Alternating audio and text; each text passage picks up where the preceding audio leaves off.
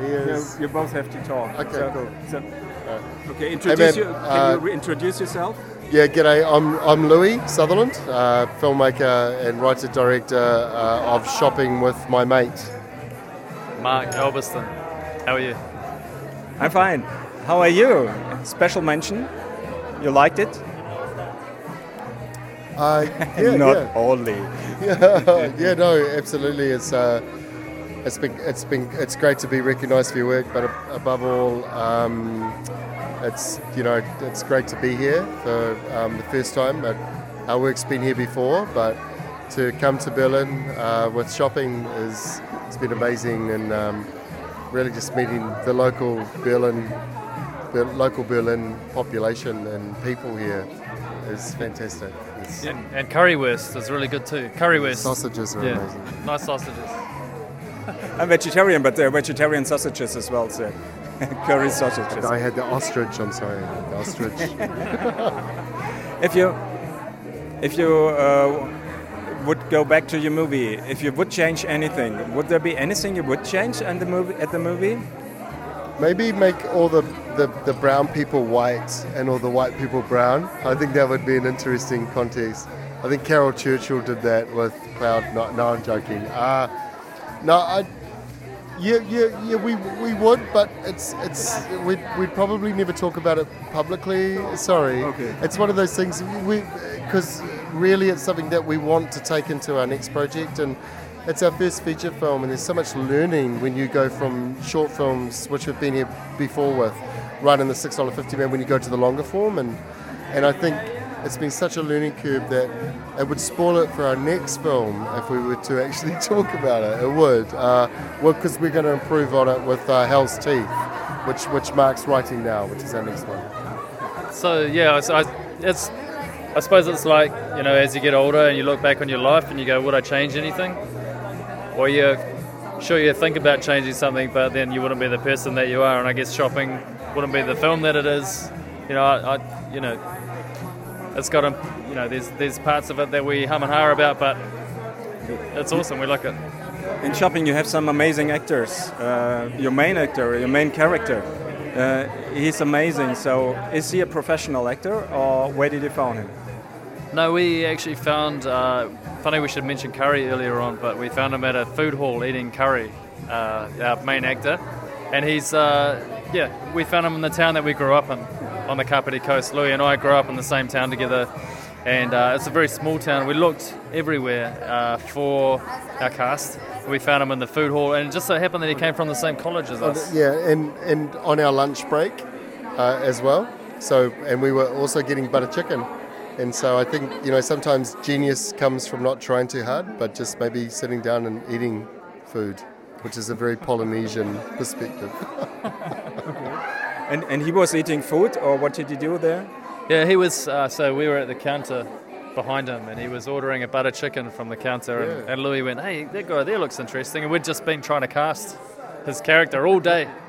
You know, working really hard, lining kids up, and uh, there he was in the food hall in So front we, of us. We, we found our, our best actor, our lead actor, on our lunch break. Uh, there you go. Yeah. Sometimes just relax. We never stop working. Never stop working. Fingers to the bone. But he is acting really good. It's it's funny to see him sometimes, and it's touching as well. But you didn't realize when you casted him that he's so good, or what? What did you make cast him? Why? What is it? What what makes an actor? Yes, that's it.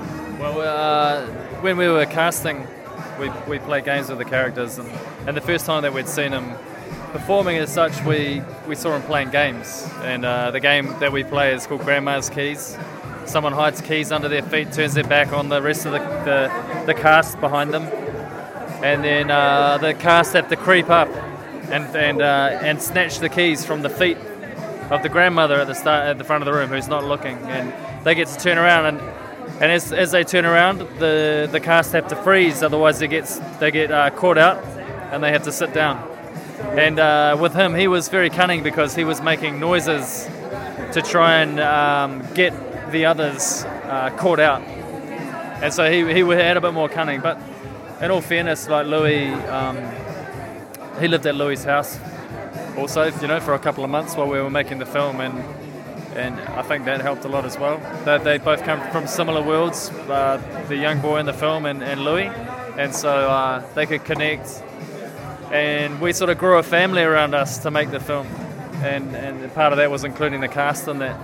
They sat at our, you know, at Louis' dinner table, and, and uh, we ate together, we laughed together, and we played together. And the script sort of was a long way towards the end of that. Was it was it all the the stage for the movie, the house?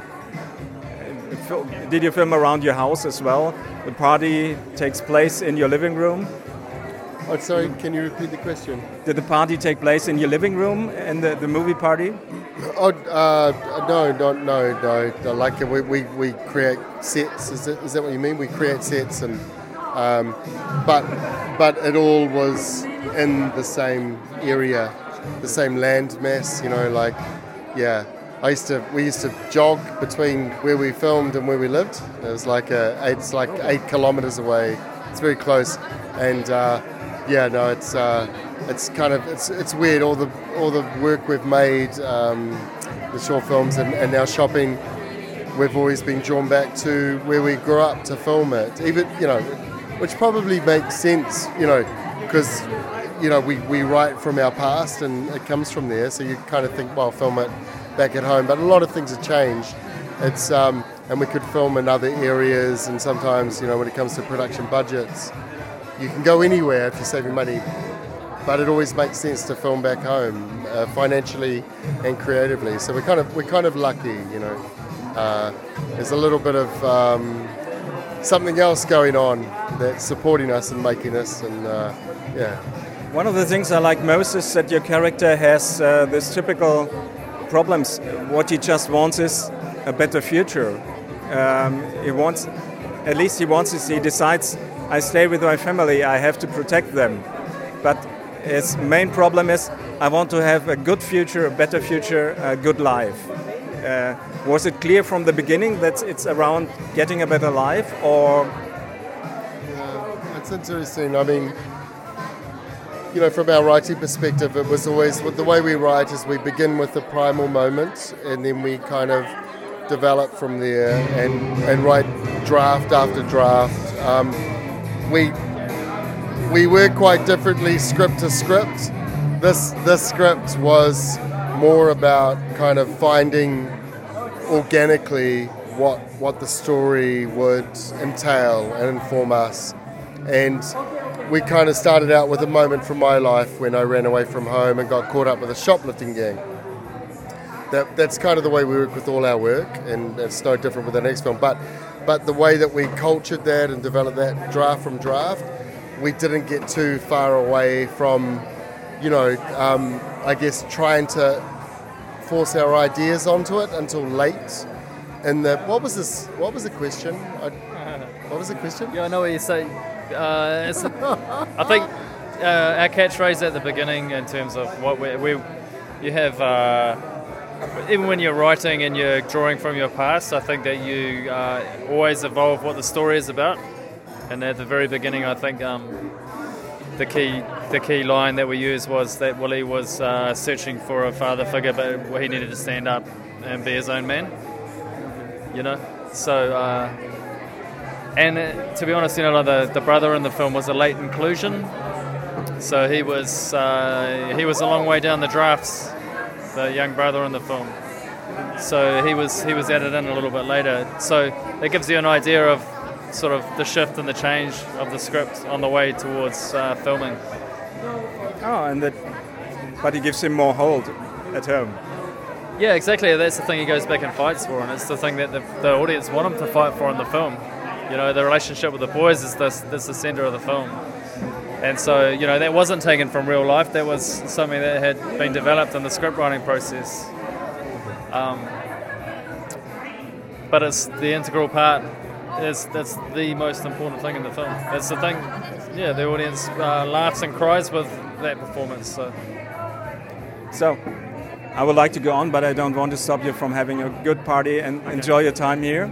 And I, hopefully, I'm going to see the movie in a TV theater nearby. Anyway, is it is it already sold? Ah, so.